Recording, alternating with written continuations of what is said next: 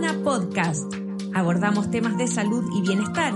Conversamos con nuestros especialistas de clínica alemana acerca de temas relevantes y contingentes para nuestra comunidad. Estamos contigo para educarte. Bienvenidos a un nuevo Alemana Podcast. Junto con saludarlos, quiero presentarles a la doctora Gloria Ríos. Ella es gastroenteróloga pediátrica de nuestra clínica y hoy nos entregará recomendaciones sobre la alergia alimentaria en niños. Bienvenida doctora y muchas gracias por acompañarnos. Muchas gracias a ustedes por la invitación a tratar este tema que está muy de moda en estas épocas. Así es, doctora. Y bueno, para entrar en materia, en cuanto a las reacciones adversas que se puede tener frente a los alimentos, ¿qué diferencia hay entre la alergia y la intolerancia? Em, es un punto muy importante tenerlo claro. En la alergia está involucrado el sistema inmune, ¿ya? que puede ser tipo IgE, tipo célula o un mecanismo mixto. Y en la reacción adversa no hay participación del sistema inmune.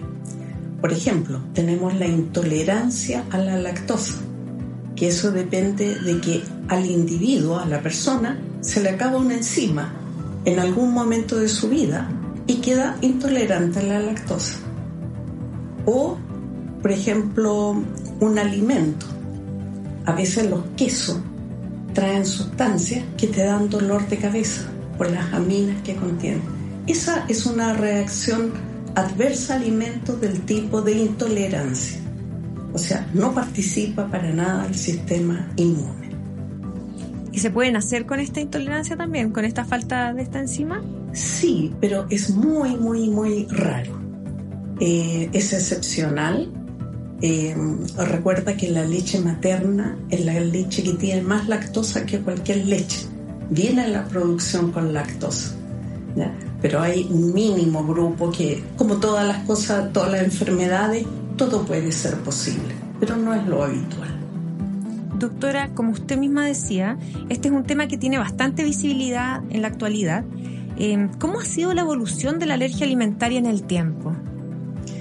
En, las últimas dos a tres décadas se ha visto a nivel mundial un aumento exponencial de las alergias.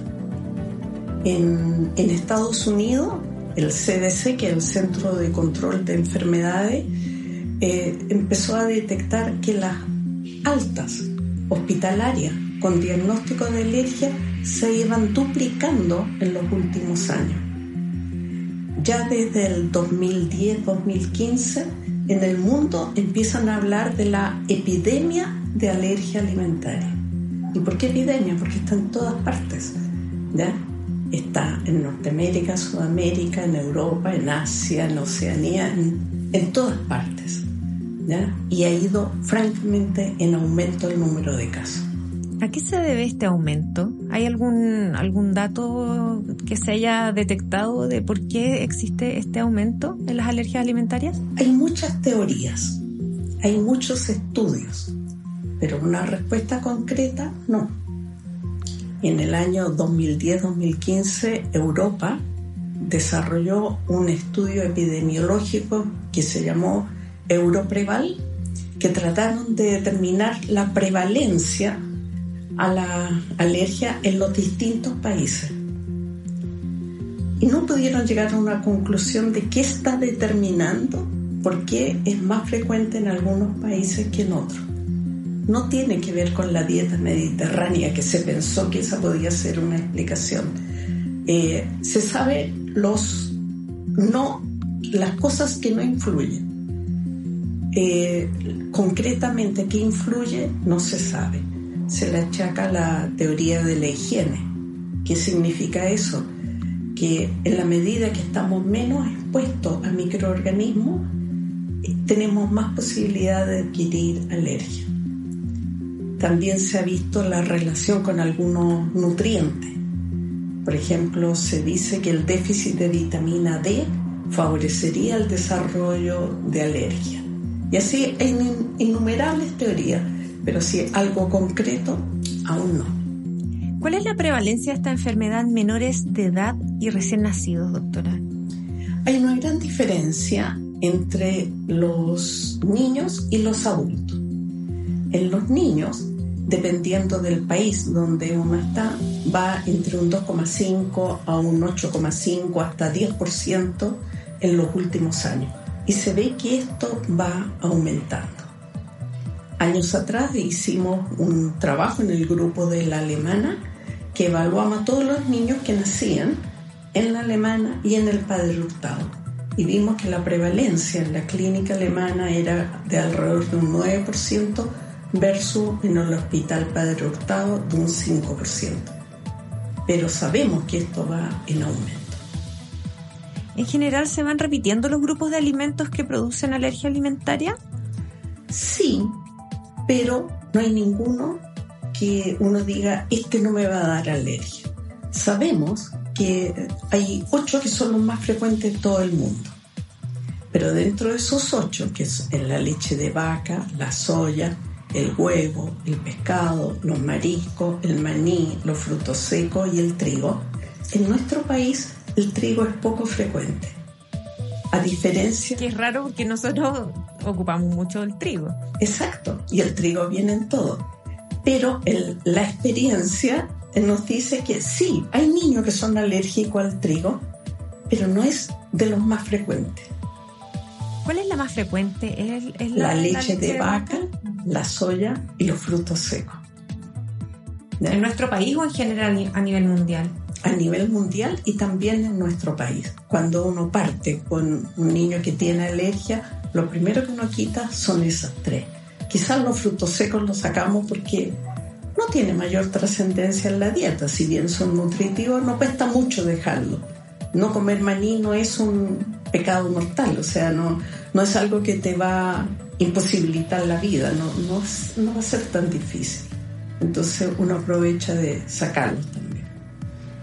Doctora, ¿y cuáles son las manifestaciones de la alergia alimentaria, por ejemplo, a las que tenemos que ponerle ojo y cómo las detectamos con los síntomas? Las manifestaciones son muy variables. Eh, las más frecuentes son los síntomas cutáneos, que va desde la dermatitis atópica hasta la urticaria y que te enroncha entera. Los síntomas respiratorios, desde la rinitis hasta la bronquitis obstructiva y todo lo que los síntomas tos crónica y los digestivos que son los más frecuentes. ¿Son los más complicados los digestivos? No, no son más complicados. Eso va por otra área. Los, los digestivos son muy diversos.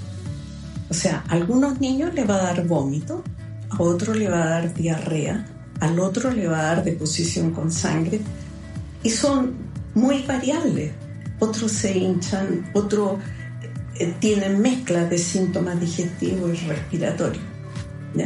Y por otro lado tenemos la severidad de la enfermedad que a veces es muy leve, otras veces moderada y en otros casos, que es la punta del iceberg, es muy severo. ¿ya? Y en ello es más compleja la situación. Pero hay unos que son muy suaves, que es solo un alimento que puede que al niño le dé vómito y se acabó. Es más fácil excluirlo de la dieta. Exacto. Claro. Doctora, pero eh, ¿cómo es el proceso de diagnóstico de la alergia alimentaria? ¿Con qué exámenes se ratifica o se descarta? El diagnóstico de la alergia es clínico. ¿Qué significa esto? Que es en base a la historia detallada. Los exámenes en este caso no, no nos ayudan, no nos confirman el diagnóstico, a diferencia de todas las otras enfermedades donde uno dice sospecho infección urinaria, tomo un examen de orina y listo. Acá no, no hay un examen certero. El diagnóstico es en base a la historia clínica, al detalle, a lo que observa la madre. Cada vez que le doy eh, maní, el niño se enroncha. Cada vez que el niño come algún alimento, tiene alguna molestia. Es eso lo que nos permite hacer el diagnóstico. Una vez que sospechamos cuáles son los alimentos, los quitamos y después viene la parte difícil que es volver a introducirlo para ver si realmente es culpable. Doctora, quizás uno de los desafíos más grandes para los padres es cómo manejar la alergia alimentaria en los niños. ¿Qué recomendaciones nos puede dar al respecto? ¿Cómo enfrentar la alergia? Em, la primera cosa yo creo que es asumir que es una enfermedad y como tal tengo que conocer un poquito de ella y saber cómo ir solucionando los problemas que se me van dando. O sea, necesito tener una mentalidad positiva, ¿ya? Eh, saber que yo puedo lograr, yo puedo inventar una dieta sin, eh, por ejemplo, mm, sin palta. No tengo por qué comer palta. Si la palta cada vez que la como me pica la, boca, no debo comerla.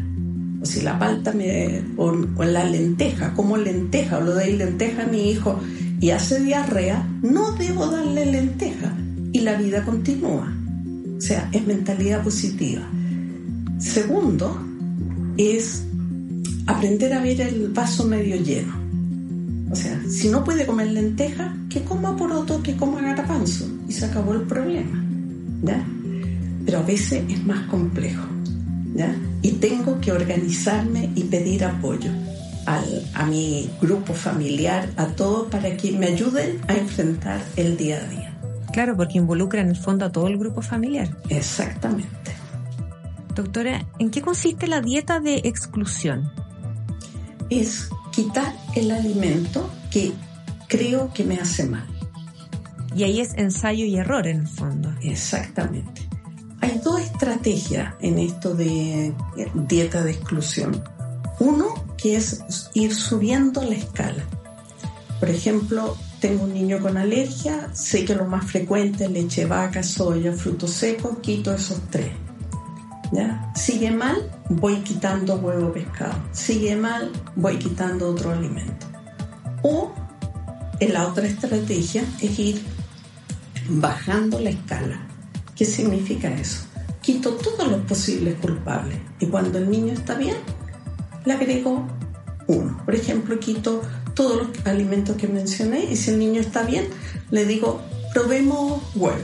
¿Sigue bien? Probemos pescado. ¿Sigue bien? Sí que la leche es lo último que se va a mejorar. Así que eso no los agrego. Perfecto. Entonces está la estrategia ir agregando, ir quitando. Y eso va a depender de cada niño, de cómo sean las manifestaciones que tiene el niño. ¿Existen alimentos 100% seguros? No.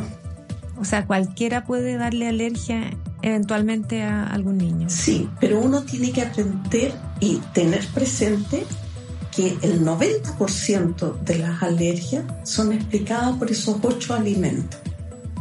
¿Tienen relación con alguno de ellos? Con alguno de ellos. El resto de los alimentos son 90% seguros, lo cual es mucho. Entonces no tengo que quitar todos los alimentos tengo que buscar una dieta equilibrada con los alimentos más seguros. ¿ya? Y los inseguros, que son ocho, esos los quito. ¿ya? Y a veces quito tres de los ocho, no los ocho. Claro. ¿Y cuáles son los aspectos psicosociales que acompañan a esta enfermedad? Es un punto muy importante y que en los últimos años se le está dando mucha importancia porque las alergias alimentarias para los padres son agotadoras, son mortificantes.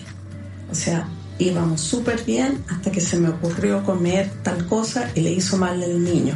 Y eso es como un tropezón, como una caída, y tienes que levantarte para seguir.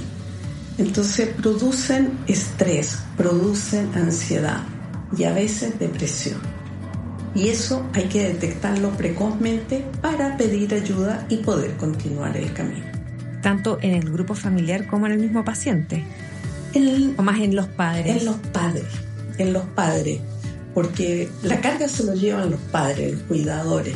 El niño eh, come lo que le dan, no, no hay mayor conflicto y uno tiene que tener la creatividad para ofrecerle una alternativa a algo que el niño no puede comer. Claro, es como una montaña que se les viene encima a los papás el tema de la alergia. Eh, ¿Cómo hacer menos difícil el camino? Tú dijiste, es como una montaña.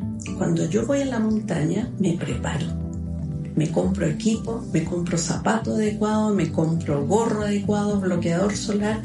O sea, cuando enfrento un, un desafío tan grande, me preparo. Tengo un equipo médico, un equipo nutricionista. Si necesito apoyo del psiquiatra, pido apoyo.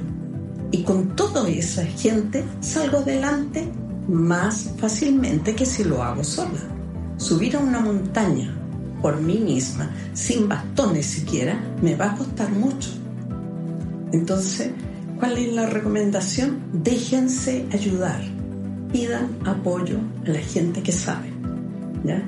Desde los grupos de apoyo de familias eh, hasta el especialista, todos concurren a guiarte y hacerte más fácil el camino. Doctora, y por último, ¿cuánto dura esta condición? ¿Mejora en algún momento o puede también acompañarlos toda su vida? Afortunadamente esto es los primeros años de vida. La mayoría de los niños van mejorando al cabo del tiempo. Se ha visto que la alergia a la proteína de la leche de vaca mejora un 50% entre el año y los dos años. Hay otro porcentaje, 70%, que a los tres años ya está bien y otro a los cinco años, pero todos se van a mejorar. A diferencia del adulto que a veces queda con algunas alergias persistentes. Pero en los niños este cuadro va progresivamente mejorando. Doctora, quiero agradecerle su tiempo y por explicarnos tan bien este tema que influye en el estilo de vida de tantas familias. Gracias a ustedes por la invitación y por darme la oportunidad de aclarar algunos conceptos que pueden ayudar a muchas familias. Muchas gracias, doctora. Y nosotros nos encontramos en un nuevo Alemana Podcast. Síguenos en nuestras redes sociales y visita nuestro sitio web alemana.cl. Nos vemos en otro Alemana Podcast. Clínica Alemana. Si es tu salud, es la alemana.